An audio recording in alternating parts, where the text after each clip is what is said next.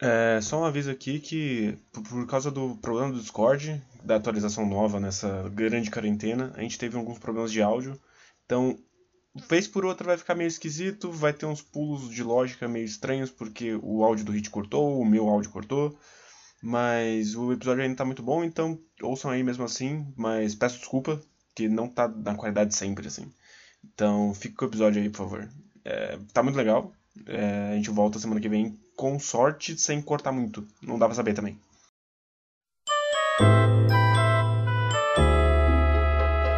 Pessoas! Sejam bem-vindos a mais um End Luffy, episódio 23, o último episódio de Baroque Works, que gente, é o último episódio de Alabasta. Estamos terminando nossa segunda saga e mais uma vez eu sou o Gabriel Guerreiro e estou aqui com o Rafael Hit. Fala aí, cara. Fala pessoal, fechando um arco maravilhoso. Pouquíssimos momentos que dá para dizer que ele deu uma desacelerada e esse volume é muito legal. Realmente é um fechamento que não deixa ninguém triste com ele. Acho que eu não tiraria nada nem colocaria nada nesse final. E tivemos nesse volume algo que dificilmente você vê em One Piece, que é batalha de navio. Então foi é uma verdade. coisa legal também.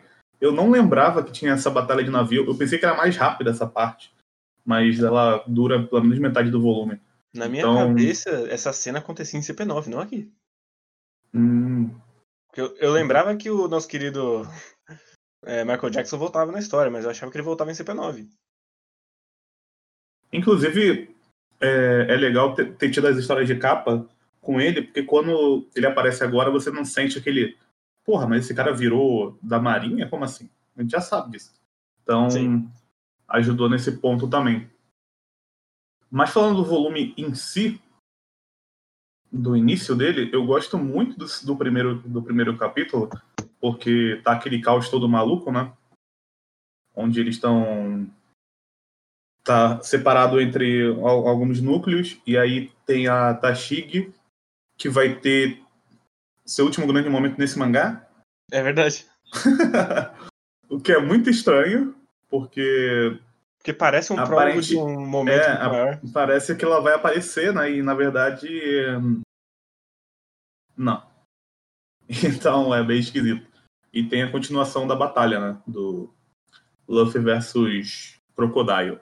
Sim, e tem o grande arremesso da Vivi no, na Torre do Relógio. Uhum. Que é, é, muito bom, eles todos se jogando no buraco para jogar ela pra cima. Cara, essa ideia é muito boa e é muito engraçada ao mesmo tempo. Depois da conclusão, tem a cena que eu dou mais risada, uma das cenas que eu dou mais risada no One Piece, que é a cena do Chopper caindo de cabeça em cima do, do guardinha e saindo correndo com o galo na cabeça. Essa cena para mim é muito engraçada. E todas as vezes que o Chopper vai tomar um tiro e ele vira um. Ele vira forma pequena, sempre acho muito engraçado. Sempre acho muito bom. O que eu achei legal nesse volume é que ele realmente. O Oda realmente segura a atenção. Sim. A narrativa tá ele... maravilhosa. Sim. Eu, como eu tô lendo por scan, eu não sei como é que tá a versão final do desenho. Então, na scan, o desenho, assim, parece que ele tá meio corrido, sabe? Você vê que ainda tem muito. Alguns desenhos estão meio riscados, ainda não tá muito bem finalizado a coisa. Mas a, a, minha impressão é que isso é porque eu tô lendo a versão que sai na Jump e não a do Tanco, né? Não sei você que ele é do Tanco. Aqui tá, tá um pouco abaixo do volume passado, mas o volume passado também é um absurdo. Uhum. Mas tá melhor que a média dele, ainda assim. Então, porque na, na no tanco tem no, no, seman, no semanal da Jump tem até alguns probleminhas de proporção, algumas mãos estão meio zoadas. Tipo aquele. Ah, depois eu conserto isso. Tem, tem uma cara disso no, no, no semanal. Então, nesse sentido, é um pouco esquisito, para pensando no padrão Oda. Não é tão horrível quanto o que o Tabata faz, que tem os capítulos que são literalmente só os riscos, e depois ele falou: depois no tanque a gente vê isso aí. Ele deixou realmente riscado porque não, ele achou que não dava tempo. Então, é um, um, pouco estranho, como eu falei, mas, ao mesmo, mas mesmo assim, o que me chamou mais atenção não, nem, nem foi o desenho em si nesse volume da, dos acontecimentos, mas o ritmo. O ritmo dele é muito bom. Sim, eu gosto muito do quando eles resolvem a bomba, aí só, eles só começam a escrever tic-tac na, na página, uhum. a gente já sabe que fudeu de novo. Sim. E aí, no mesmo tempo, ele corta de volta pro Crocodile, o Crocodile fala, ah, você tem que ser precavido, né? Você não pode ter um pano só. É muito legal, porque desde o início desse arco, a gente tá comentando sobre o Crocodile e como ele é e como ele é um cara do mal, sou muito do mal. E aqui foi o auge, né? Eu não tenho só um plano, né, parceiro? Eu sou muito do mal, eu sou maléfico, eu sou maldoso. Eu então, falei que tinha uma bomba só de sacanagem. É. Isso aqui é só pra vocês sofrerem mais. Que aí tanto a própria Vivi fala, né? Nossa, ele parece que ele fez isso, isso tudo só pra me fazer idiota. Foi exatamente isso que ele tava fazendo. Ele queria te humilhar. Sim. Ele não quer só te matar, ele quer te humilhar antes. Mas esse volume, é, de qualquer forma, você não consegue, pelo menos eu não consigo ler ele sem pensar em tudo que a gente já passou até aqui. Né? Até porque ele é a conclusão das coisas, né? Então, quando eu vou pensando nisso, e principalmente no Crocodile, eu acho muito legal todo, toda a construção dele, porque ao mesmo tempo que ele é um personagem muito unidimensional, no sentido de que ele quer controlar isso aqui pra, porque ele quer ter um reino. Ele não tem uma aspiração muito grande. Não, ele quer ter um reino. Ele quer dominar algum lugar. Esse é o Crocodile. Não tem nenhuma uma coisa mirabolante, uma coisa. Você não vê é, os motivos do porquê ele queria exatamente Alabastra. Inclusive, gosto, gosto muito disso. De não ter o flashback hum. do vilão depois que ele é derrotado. Sim, Sim mas é legal para esse lado porque ele, ele é tipo, ele não força uma narrativa para você, mas por outro lado, ele você tem que aceitar que ele é um vilão bobo, o Crocodile, e você tem que aceitar que o Crocodile não é o ponto principal nesse arco, de forma nenhuma. Sim. Você tem que, tem que, tem que estar com isso em mente, senão você não vai entender exatamente o que, que, esse, o que, que é a proposta desse arco. O, o Crocodile está ali simplesmente para ser um realmente um, um, um, instrumento de, de roteiro. Ele, ele não. Tanto que ele tem, ele tem poucas aparições no, no arco. Geralmente são pessoas que estão falando sobre ele. Quando ele aparece, ele tem um objetivo muito certo e ele tem uma função muito específica dentro desse arco. Ele não, então, por isso que faz sentido o Oda não gastar tempo com esse personagem, porque por que eu vou gastar tempo com o personagem se no final eu só quero que esse cara caia na porrada com o Luffy e depois eu não vou aproveitar ele. Não faz muito sentido.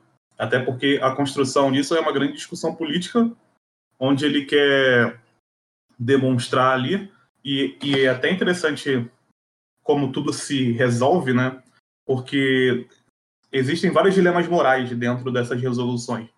Vai passar pela Tashig, vai, vai passar pelo muito pelo pessoal da, do reino de Alabastra mesmo, tipo, escondendo bandidos e tudo mais. Então, eu acho interessante todo, tudo o que aconteceu com, com o Crocodile, como ele foi construído, a forma com que ele perdeu. E, tipo, ele caiu no chão, ele, ele era um símbolo, ele foi derrotado, e ele some. Tipo, acabou. Não vou ficar falando mais desse cara. Porque ele não é importante. Eu acho isso bem legal no Oda. Ele não fica punhetando o personagem dele para você gostar dele como um vilão. Sim, eu, eu gosto que esse final, principalmente esse volume 23, assim, ele é completamente sobreviver e uhum. o reino que tá ficando para trás. Ele tem, ele tem até um, uma carga nostálgica dentro da narrativa já. Ele já tem a carga nostálgica porque o livro faz muito tempo a primeira vez. Mas uhum. o próprio arco já carrega essa ideia de que tá acabando e ela vai ficar para trás. Ah, sim. Você lendo, você não tem nenhuma basicamente nenhuma esperança de que ela vai voltar. Que vai ficar com eles. É muito. O Oda tenta, tenta te dar uma enganadinha com isso. Quando no finalzinho, ela tá né? se arrumando, aí ela vai falar com eles, né? E vai começar com o pai e com o, o Rocambole lá. E aí ela fala, não, eu quero. Inclusive tem uma cena muito, muito boa de sonho do Rocambole com ela vestida de pirata, muito bom. Aham. Fica uma mistura de Nami com, com, com Luffy. É engraçado. Com uma roupa de pirata padrão. Sim. Então, é interessante que todo esse arco. Todo esse arco é sobrevivido, no final das contas, né? E desde. Porque eles. Dá para se dizer que o arco começa quando eles se encontram, né? Então. Começa assim para valer, né? Que eles se encontram, eles vão ter um objetivo e passa por Drum e tudo mais. Então. Só que em alguns momentos, em alguns volumes, a meio que a Vivi foi ficando. que tinha muita luta, né? Então. Ela foi ficando meio. meio para trás na história. Mas aí, nesse volume, tipo, é só dela. Ninguém tem momentinho dramático. Todos os momentos dramáticos são ela. Quando tem que pegar o lance da bomba, é ela que tá lá. Então, porra, é muito legal. É ela que tem que se despedir do Pel. Que inclusive uhum. é um momento maravilhoso. É uma pena que ele perde a força depois, mas dentro do volume 23 ele não perdeu a força ainda. Então é um, é um grande momento de, de final. E eu gosto que no final das contas ela saiu como uma criança e ela voltou voltou adulta para casa. Tanto uhum. é que uhum. termina a história com ela no, no, no momento de debutante ali. Que é pra uhum. ficar bem na sua cara que é. Ó, ela cresceu agora ela tá pronta para ser a próxima governante de Alabasta. E é legal que isso, o lance da, da, da debutância dela não é no sentido de ela é uma menina e passou a ser uma mulher. Isso aí é só um, uma coisa para fazer sentido na história, mas na verdade isso é um lance sobre ela, ela como uma governante, né? Sim, não, ela, ela, sai... ah, ela chegou para casar agora. Não, é, não, é, não importa ela meio que sai do cara que, vamos usar uma analogia do, do cara que quer participar da política porque ele quer ajudar de alguma forma, mas ele não sabe exatamente como, para conhecer realmente como é que as coisas funcionam e no fim ele entender as articulações e o que precisa ser feito e o que não precisa ser feito para as coisas funcionarem.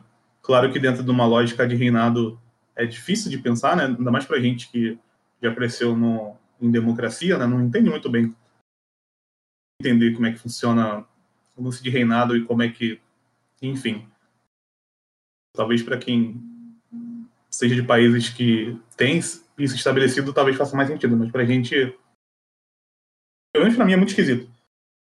Dentro da lógica da, da série, ela todo, todo esse período e aí eu vou usar exatamente esse simbolismo, eu acho que é interessante porque é uma virada que a gente acompanhou do início ao fim.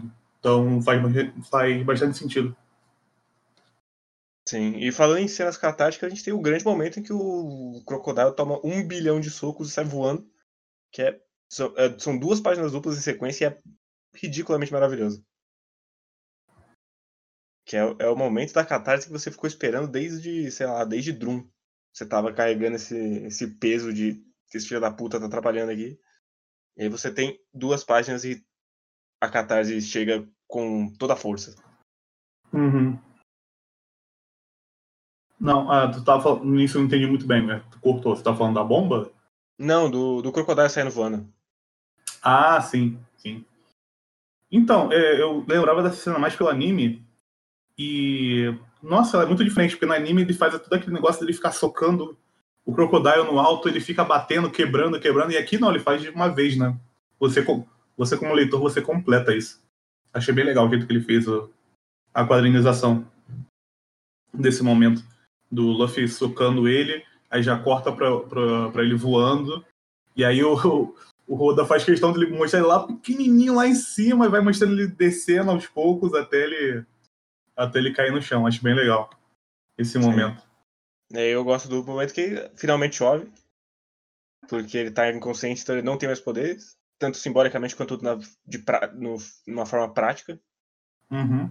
E aí tem o grande momento que todo mundo finalmente ouve a Vivi depois de cinco volumes dela gritando e todo mundo ignorando ela. Eu acho muito legal. É bem simples a forma que o Uda faz isso. Que quando o Crocodile perde, sai a fumaça, né? E aí meio que meio que ele está querendo dizer que se você, você tem que tirar as coisas da frente para que você possa ser ouvido, de, no sentido de Que isso, isso até é uma coisa que eu fiquei confuso nesse volume, porque a Tashig, ela levanta um assunto meio complicado. Hum. Porque ela porque ela sabe que tem infiltrados lá no meio do, dos caras, pessoal da Baroque Works, que inclusive não dá nem pra chamar de Baroque de infiltrados, porque todo mundo tá com uma camisa escrito Baroque. Sim. O outro tá. Eu Tatuado. amo a Miss Wednesday, o outro tá com a tatuagem. Mas isso é, obviamente, uma piada. Mas ela levanta assim: ah, vocês vão descobrir quem são as, essas pessoas pelo instinto. Eu entendi o que ele estava querendo dizer. Só que soa um pouco esquisito. É, é, é um lado meio idealista demais do Oda às vezes, que é tipo, não, calma. Eu sei onde você tá querendo chegar, não é onde você tá chegando. Então vamos com calma aí. Primeiro que o grande ponto dela, da Tashig nesse arco, é que ela tá em dúvida do que realmente é a justiça. Aí quando ela toma essa decisão baseada num sentimento empírico, ela sabe menos ainda do que, do que é a justiça e mesmo assim ela tá fazendo coisas. É isso que ele tá querendo dizer? E ela tá cortando gente no meio da fumaça ali e confiando pelo melhor. Se eu cortei é porque ele era mal. É, tem umas implicações então, meio, meio bosta, assim. Eu fiquei meio confuso com isso. Porque se fosse para dizer que a Marinha era ruim, de certa forma, ok. Se estivesse falando sobre sobre não sobre justiça, sobre a imposição de poder, alguma coisa assim, mas aparentemente não é o que ele está falando. Meio que eu ele acho, tá. Eu, eu acho que ele está puxando mais pro, pra ideia do, do Battle Shonen, do, sei lá, o Goku, ele sabe quem é mal porque ele olha e fala que é mal. Ele é, ele é puro o suficiente para saber quem é bom e quem é mal só de olhar. É mais para esse lado, assim. Mas quando você puxa isso pra uma ideia de militares, fica um pouco ruim. Um pouco complicado. É, pra ser. Pra, porque a gente tá sendo legal com Oda, né? Que é bem complicado. Sim. Mas eu fiquei confuso em relação a isso, porque depois que eu não volta para ela de novo, que o, o guardinha fala para ela, pô, eles estão aqui caídos, vamos levar eles então, né? Já que eles estão aqui. E aí ela começa a se lembrar de tudo o que aconteceu, que ela não pôde fazer nada. E aí sim, essa cena faz sentido do, do fato dela não ter certeza ainda do que é a justiça, e ela dizer, não, é, eu acho que não é justo agora a gente prender eles, porque, de certa forma, eles fizeram o que a gente deveria ter feito. Então, deixa eles saírem agora, depois a gente pega eles. Ok. Tem o seu sentido essa cena. Só que quando você junta com a outra cena que no início do volume, fica esquisito. Porque Parece um tanto arbitrário. O que ela acha que é bom, então é bom, e o que ela acha que é ruim, então é ruim. E... Ela, é meio que ela tá fazendo. Assim, pensando no Smoker, o Smoker é meio o cara que faz justiça pelas próprias mãos. Ele não é um exemplo de. Ele vai atrás de que ele quer, ele, ele prende quem ele quer, ele mata quem ele quer e foda-se. Ele não tá pouco se fudendo pra isso, isso ficou bem claro. Quando quiser dar o prêmio pra ele, ele mandou todo o pessoal se fuder. Ele mandou isso Exatamente. Então, só que a Tashig é meio que o contrário do Smoker. Ela é Sim. é mais certinha, né? Se fosse o Smoker fazendo isso, talvez faria mais sentido para mim. É um problema porque ela vai continuar sendo certinha depois, depois desse momento. Então é tipo, é um lapso meio esquisito que depois ela volta pro personagem sempre. E o, o grande ponto para mim, que é esquisito da Tashig, é que ela ficou, essa discussão ficou focada nela, e aí, quando termina esse arco, o que ficou para ela é que ela tem que ser mais forte. Sim. Tipo, eu tenho que ser mais forte para eu poder aplicar a justiça. Mas você não sabe qual é a justiça, minha filha. Você já falou isso. Qual que é a justiça? A justiça é ser mais forte?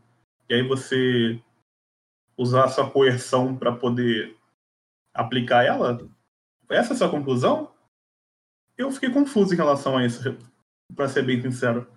Porque ficou muito em aberto por mais que a gente use o lance do Battle Shonen, fica, eu acho até que fica pior, porque geralmente o Battle Shonen ele mostra descaradamente que são as pessoas mais no momento um contra um, e ali era um monte de gente, enfim, não quero me alongar muito nisso, mas eu achei bem esquisito todo esse momento, assim.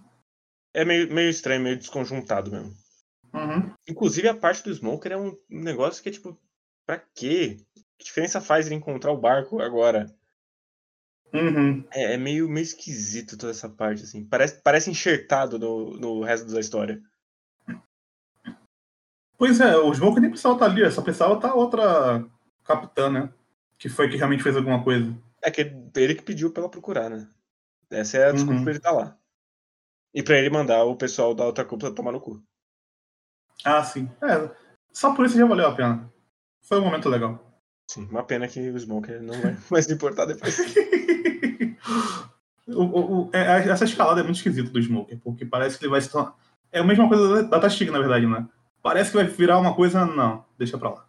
Parece que. Nesse ponto, parece que ele tá a ponto de sair da marinha e não vira nada. Era melhor que tivesse saído. Talvez tivesse mais importância hoje. Sim, mas aí o problema é que ele já tem um outro personagem que é um ex-marinheiro. Depois. Ah, aí não dá pra ter dois personagens ex-marinheiro. sim. Mas enfim, depois disso a gente tem os grandes momentos de piada que estavam maravilhosos nesse, nesse volume.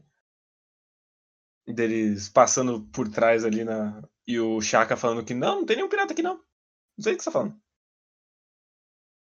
Eu não tô falando nada. Não, você, porra, cortou? Cortou. Eu falei que a parte. Tá muito, tá muito bom o humor desse volume. Ah, nossa. E tem tá o, grande, bom. grande momento do, do Chaka deixando o, o Sanji passar e o Soap falando, não, não tem nenhum pirata aqui, não sei o que vocês estão falando. É muito. é, é, tem várias cenas de humor nesse, nesse, nesse volume. Tem o, o, o Sop falando que ele não consegue andar. E aí o, o Zoro só pega ele pela perna e começa a arrastar ele pela perna. Eu acho muito bom também esse momento. Tem o momento Tem da, da comida, que é muito bom. Eles Ah, na, mas. eles na mesa. Uhum. Eu acho muito bom. Eu... É legal porque depois que você fica muito tempo meio tenso com tudo, ele consegue aliviar bastante no... na, na outra parte, né? Então fica, funciona bem pra caramba. Sim, é é um momento que parece merecido, né, depois de tanto, tanta desgraça. Sim, sim, é bem. É bem o. é, momento de calmaria que você precisa. Tipo, é tipo um filme de ação. Teve aquela cena de tiroteio e depois o cara fica com a bonitinha no final. Ele precisava disso. Aí tem a nossa querida cena da, das termas. Completamente Uhum. desnecessária, mas tudo bem. Eu, eu gosto que tem, um- tem uma, o Chopper ele tá se escondendo errado em cima da, do muretinho. Sim. É bom demais. Tem a Nami. Por que você tá triste, Nami? Não, eu vou. Eu vou perdoar esquecer. ela. Eu vou esquecer a, a dívida de um bilhão de berries. Ela. É muita cara de pau, né? É impressionante. Bom demais. E aí o Sob cai, aí eles ficam, nossa, o Sob caiu, e agora? Ah, sim. Ele cai do, Por causa do pato. cai do patinho. E, e tem Inclusive, o- o, pato tomando cachaça é bom demais, aquele pato. sim, o melhor pato. E aí tem o nosso querido Mr. Chu voltando pra história, falando que não é pra falar que ele é o Mr. Chu porque pode estar grampeado. Sim. Cara, o Mr. Tio tem uma cena muito engraçada. Eu sempre dou risada dele falando de amizade, ele chorando, fazendo um joinha. Sim, sempre dou risada, sempre dou risada dessa cena. Ele tem uma cara engraçada, então sempre fica engraçado, sempre fica maneiro. Tem uma hora também que o que eles têm que parar o pessoal, que a Nami fala, não, vocês têm que parar o pessoal, aí, o- aí o, o Chopper tenta parar o pessoal pequeno mordendo a cabeça dos caras, é muito bom. Mas então, muitas cenas boas. Tem, tem a cena Uhum. da devida despedida com o, com o Mr. Chu, ele indo vestido de Luffy. Que é Porra, maravilhoso. tem um maluco de Sanji. Nossa, ele tá muito tá de engraçado, bigode. O que tá de bigode é o. É o que faz a Nami. É verdade. Tá com o bigodinho. Porra, ri pra caraca. Essa cena é muito boa também. E fora isso, a gente tem o grande discurso da Vivi, que é um belíssimo discurso. Eu, eu gosto que ele não é empolado pra ficar, olha, meu Deus, eu sou muito. Eu, eu, porque é um discurso meio bobo, então tem, tem que se assumir como um discurso meio bobo. Uhum. E aí ela dá aquela bela despedida que, tem, que gerou um bilhão de tatuagens nas pessoas do X. Ah, é verdade, verdade. Mas essa é, é legal porque é, tem muito significado mesmo, né? Sim. Nesse momento. Então, é, é aquele momento genuíno de, de One Piece que o Oda ele faz muito bem isso, aquele negócio para emocionar mesmo as pessoas e que funciona. Mas funciona porque você, você acompanhou tudo. Ele não ficou é, inventando uma cena forçada para fazer aquilo, não. Você acompanhou tudo. O Oda, do início ao fim, não se esqueceu qual era a posição de cada um dos personagens. E essa cena só tem um significado, só tem esse significado porque ó, ele, os próprios personagens perceberam qual eram as suas posições e o que eles poderiam fazer para poder demonstrar o tipo de sentimento, que não poderia ser gritando com ela porque poderia dar algum problema para ela. E aí você tem essa cena. Então, quando você vai juntando os pontos desde o início do arco para chegar aqui nessa maravilhosa página dupla, que tudo faz sentido e aí é que para mim a coisa fica muito bonita. Tudo que eles passaram de verdade e não é exatamente só as lutas, né? Foi todo mundo aprendeu alguma coisa durante esse arco, talvez não o Luffy, porque Eu acho que até o Luffy um pouco assim. Ele tem Porque- o baque com a Nami doente, ele tem depois o pau que ele toma do, do Crocodile. Mas como o Luffy não é exatamente um personagem, então meio que a gente releva, né? Tanto que o, o discurso que o, que o Luffy coloca nesse, nesse volume é eu tô aqui porque ela é minha amiga. Sim. E é isso. E enquanto ela precisar, eu vou estar aqui. É. Então, o, o Oda meio que ele sabe muito bem onde ele está pisando, porque ao mesmo tempo que ele está contando o, o que ele acredita sobre política, ele sabe que ele precisa ah, continuar usando a história da forma. Ele sabe que isso é um, isso é um Battle Shonen, e você Uhum. precisa ter uma primeira mensagem mais simples, porque se você é, não presta muita atenção, você é mais novo, ou qualquer outro motivo, você vai sair desse arco pelo menos dizendo que a amizade é uma coisa muito legal. Sim. Tipo, você ter amizade e você se esforçar pelos seus amigos e como é, a- a- uma amizade genuína te faz tomar decisões que talvez você não faria por outras pessoas. E aí meio que você sai por isso. Se você esquecer todo, o plano de fundo que está acontecendo, ou se você não se importar também. E eu acho isso interessante. Sim, Porque- e pode parecer Hum. óbvio agora, mas é uma decisão corajosa ela ficar pra trás. Ele deixar esse personagem pra trás nessa altura. Uhum. Porque é claramente uma personagem que o, o fã gosta demais. Ela é muito carismática, a Vivi. Acho muito legal. Só que. Que bom, eu, até falando nisso, que bom que a Vivi fica, porque ela seria outra Nami. Isso Sim. seria um problema muito grande, porque elas são parecidas em, no sentido de personalidade. Elas são parecidas fisicamente e elas são parecidas no sentido de personalidade. Então, ela ia ficar muito deslocada, Vivi, porque se você pensa, você não consegue pensar na Vivi é, tudo que a gente conhece da Vivi é porque ela é uma princesa. Então, se você tirar ela desse, desse cenário, não sobra muita coisa pra Vivi, além dela ser amiga do bando. Então, por um lado, parece que é. Por isso que eu acho que ele meio que resolveu um problema do que foi corajoso, sabe? Eu acho que ele não teria muito pra onde levar esse personagem. Assim, Ele ia criar um, ia criar um problema maior pra ele do que qualquer outra coisa. eu não sei, porque. Principalmente pensando em, em Jump, em editorial, assim. Uhum. Eu acho que ele teve que bater o pé pra deixar ela pra trás. Não acho que foi uma escolha fácil que o editor olhou e falou: tá bom. Vai deixar essa aí que é uma das personagens mais importantes, fica aí, tá bom. Uhum. Então, mais Ah, nesse sentido. assim. Principalmente, sei lá, olhando pra a maioria dos- das outras histórias. Tipo, Naruto não consegue deixar personagem pra trás. Seja como exemplo mais fácil, assim. Ah, sim. É, pode ser. E o próprio Mas eu- eu conseguir acho que a história- depois. Mas eu acho que o One Piece ele tem a vantagem de que ele é uma história sobre despedidas, né? Então, meio que facilita, né? Porque eles estão numa ilha, vão embora. Meio que. Eu acho que, nesse sentido, acaba sendo um pouco mais fácil de deixar personagens para trás. Não sei.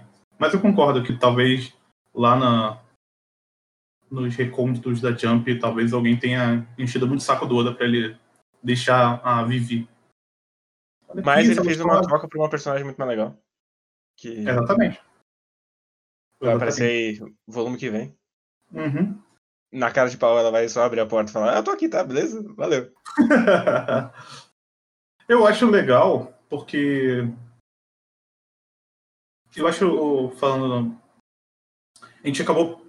Não sei se a gente vai entrar na batalha mesmo ou não vai. Podemos. Porque, assim, não a batalha em si, né? Porque batalha é batalha, tá bem desenhado pra caralho. Principalmente no momento que o Luffy pisa no, no gancho do, do Crocodile, é só maravilhoso esse momento. Sim, e depois Mas... sai uma faquinha. Uhum. A faquinha eu acho sem graça, pra ser sincero. Não sei mas... pra que tá ali, mas tudo bem. Você já quebrou é. o gancho, que é muito mais legal. E um gancho com veneno, né? Inclusive. Então, mas, era um... mas, mas comentando a luta, falar então, mais. Eu, hum. eu gosto demais que ele simplesmente sumiu com a Robin nesse volume. E, e, você nem percebe que ela não tá ali. Só percebe porque tem uma cena quando tá tudo caindo que o Oda lembra. Olha ali, ó, tá no chão, tá, gente? Foi só Sim. pra lembrar a gente mesmo. E depois mostra todo mundo derrotado e não mostra ela, e é ele dando essa plantadinha de. E aí, cadê a Robin? Que fim levou essa personagem? Eu fiquei me perguntando isso quando tava lendo. Porque quando o Cobra volta com o Luffy, ele fala que. Não, ele salvou nós dois, só que não mostra a, a Robin. Se eu não me engano. Não, não mostra. Ela, então, não, ela não dá as caras nesse volume. Então, assim. Eu, eu, assim, olhando esse volume, pensei, o Cobra escondeu essa mina em algum lugar. Porque ele sabe que ela tem alguma importância. Mas a gente não sabe o. Eu não sei o porquê. Por que disso? Porque não ficou para trás aquela discussão se o Cobra sabe ou não sabe o que tem no Poneglyph, né? Sim. Falando um pouquinho de lore, ele. Para ele, como personagem, talvez faria sentido ele falar com a Nico Robin por causa disso. Agora, mais do que isso seria só especulação, né? É, mesmo porque não ia ter clima nenhum para botar essa discussão na história agora. Sim. Inclusive, falando eu de lore, com ela. eu hum. fico feliz que tivemos o momento da subida de recompensa. Sempre um bom momento. Ah, esse momento é muito legal. Eles falando, puta, a gente tem que avisar eles. E não deu. Já foram embora. Mas é engraçado porque eles só mostram. É, os outros não entraram ainda, né? Só, só aumentou dos dois, né? Aument... Não, aumentou lá. do Luffy e entrou o do Zoro. O Zoro não tinha. O Zoro não tinha? Não. Eu jurava que ele tinha. Pois já entrou uh, com mais do que o Luffy era antes. Sim. Inclusive vai render uma dinâmica volume que vem, eu acho. Com o Sanji muito, muito ciumento, muito porque ele não tem recompensa e o, o Zoro tem. Nossa, isso vai render uma piada muito boa lá pra frente. Sim. Essa piada vai ser muito maravilhosa. Uh, então, é legal esse lance que, que acontece com a Robin, dela sumir. E eu acho legal o Cobra presenciar a batalha também acho legal, mas eu falei isso no volume passado, no episódio passado. Então, tudo isso acontece, essa batalha é muito bem feita tal, mas não tem muito o que comentar, né? Eles só se espancando, né? Eu, então, só para concluir do, o volume passado, eu ainda prefiro a segunda luta do que essa. Ah, a segunda luta é muito melhor do que essa. A verdade, a verdade é que essa luta, nesse volume, ela é tão sem importância no Sim. sentido de que você sabe que o Luffy vai ganhar agora, que o Oda não se preocupa muito em estender essa luta. Ele fica é, essa luta toda picada. Ele vai cortando tá... para um monte de lugar. Até porque ele já tá se arrastando ali também. Sim. E... Mas é isso. A gente tem a luta no, no barco, que é maravilhosa, com o Sop dando um tiro sem querer e derrubando dois navios. Nossa, muito bom, cara. Esse momento é muito bom. O... a, cara dele, a cara dele é impagável, velho.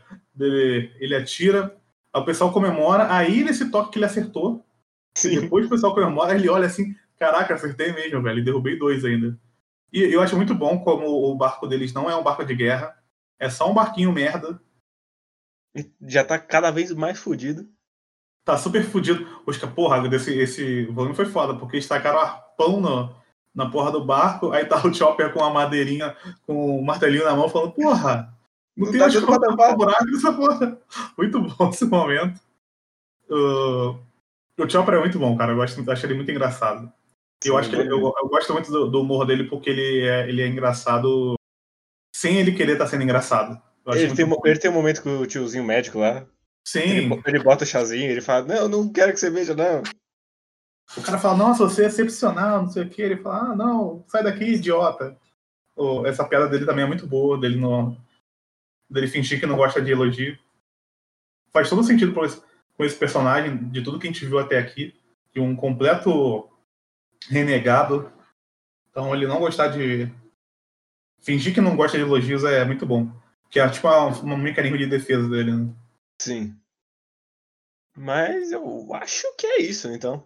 Desse, desse, dessa grande saga de 10 volumes que a gente atravessou, desde o Ski Peak até aqui. É... Baroque Works é bom demais, cara. Vai tomar no cu. então, eu queria só fazer um, um geralzão da minha impressão, porque o Oda, ele, desde lá de Drum, ele está construindo a ideia dele sobre o que, que é uma um certo tipo, não, não é o que, que é. Dita de como deveria funcionar uma sociedade mais justa. Uhum. Do cara que é muito malvado e tira tudo das pessoas para que ele possa usar isso como depois uma forma de controle. Em Alabastra, em Alabasta, sempre fala Alabastra, não sei porquê. E agora não é pra miar, né, meu filho? E aí ele usando o Cobra como um exemplo de, de governante. E eu acho muito legal ele usar o Cobra pouco dentro da história, porque meio que ele está dizendo que o líder ele tem um certo tipo de função, mas que a função dele é muito mais reguladora do que outra coisa. Sim, e também ele usa Vivi pensa... como hum. É que se você tivesse muito do Cobra, a Vivi não ia crescer nada, né? Ela precisa estar tá sem ele. É, exatamente. E exatamente. também tem o. Só um comentário rápido, que é, tem o grande momento dele na, na, nas termas, falando que o poder é algo que você veste por cima da roupa. Grande momento.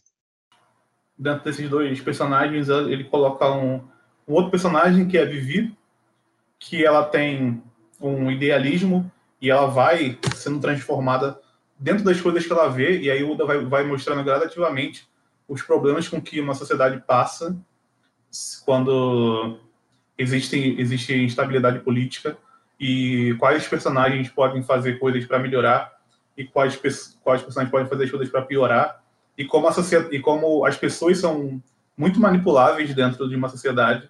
Então, uma massa de manobra dentro desse arco gigantesco, porque ele acha que ele está fazendo algo super certo e no final das contas ele criou todo um problema e ele estava errado. E ele chega na conclusão que ele estava errado. Então, acho bem legal ele colocar isso também, utilizar o lado do, do, do jovem querendo ser o cara que resolve tudo e, e ele, ele faz o contraste né, entre o jovem e o novo. Então, o jovem é aquele cara que tá querendo resolver tudo no impulso tal, e por outro lado tem o cara mais, mais velho que acha que se organizando você resolve as coisas melhor, é, tentando conversar você resolve as coisas melhor. Então, meio que ele está usando coisa para dizer que a violência não deveria ser uma arma para você resolver problemas na sociedade, e no contraste está usando o pai para dizer que se você. É bem idealista, né? Falando, se tiver esperança, se você tiver é, força de vontade, você consegue. O que. É, Oda, não é bem assim que todo lugar funciona, mas.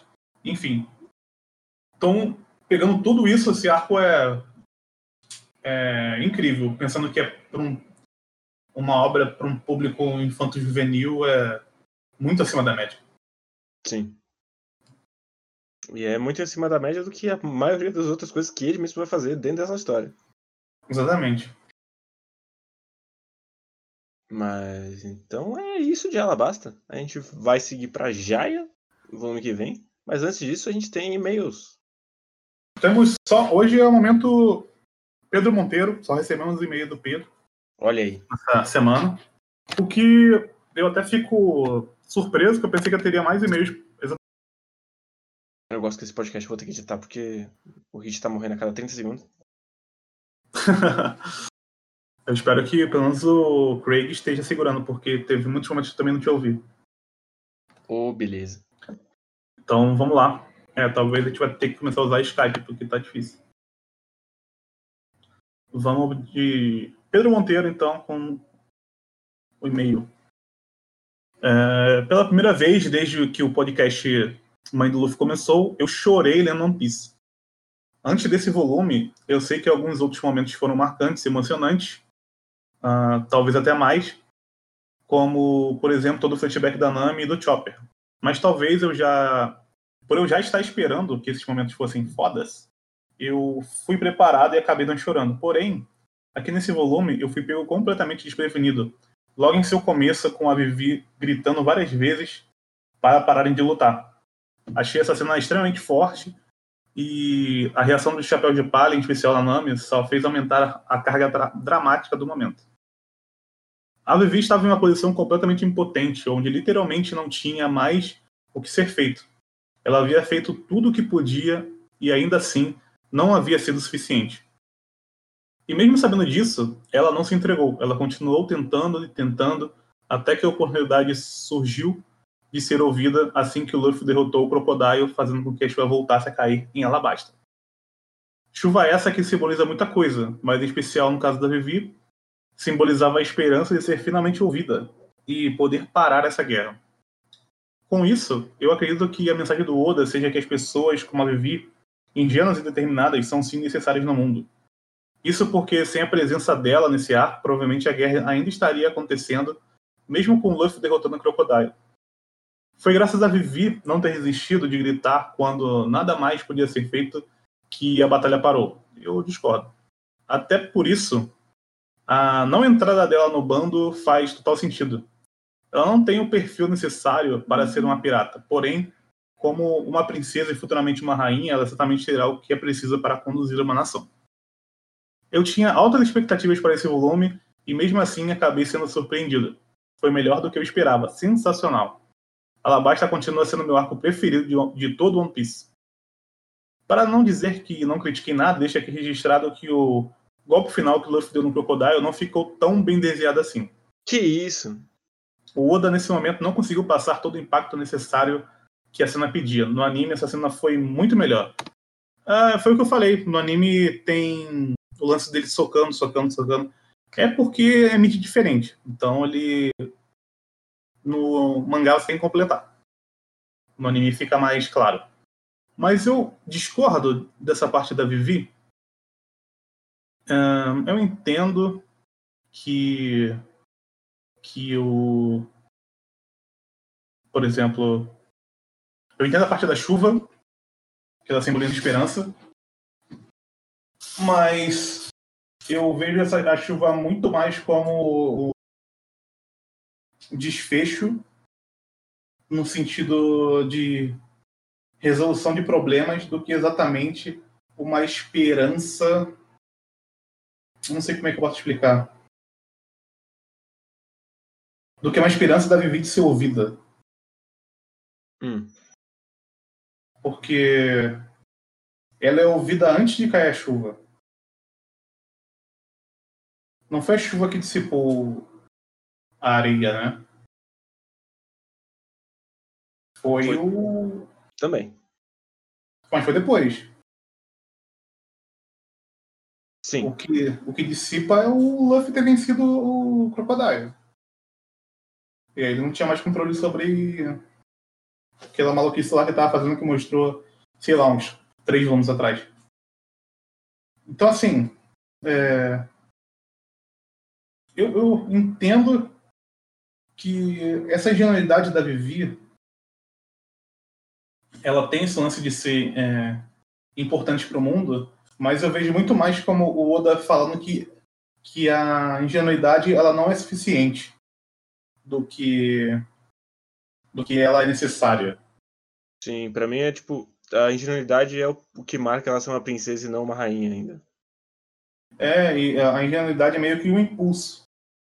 Se você pensar é, que você pode, para você querer alguma coisa, fazer alguma coisa, alguma mudança, você tem que ter um certo nível de ingenuidade. Isso tem no Luffy também. Mas não são todos os personagens que têm isso e mesmo assim eles podem ter, boas, ter bons motivos. Então, eu não vejo exatamente por isso. Eu vejo mais pelo sentido dramático do que o que o Oda tá falando sobre texto, né? Então, não concordo muito com isso. Sim, e mesmo a...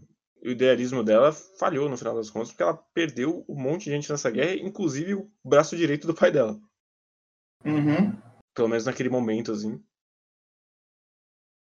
Mas sim, faz todo sentido ela não ter desistido.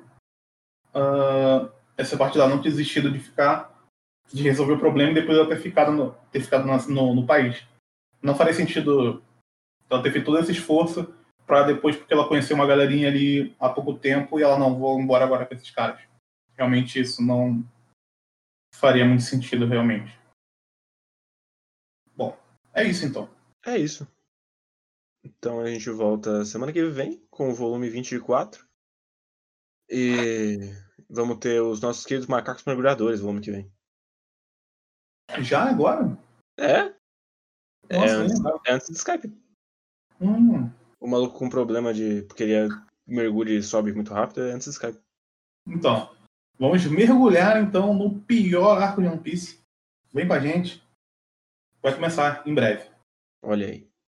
E eu não acho que Alabasta seja o melhor arco de One Piece. Só reiterando essa parte. É um dos melhores? Sim. O melhor? Não. Em roteiro, mas ele me ofende mais.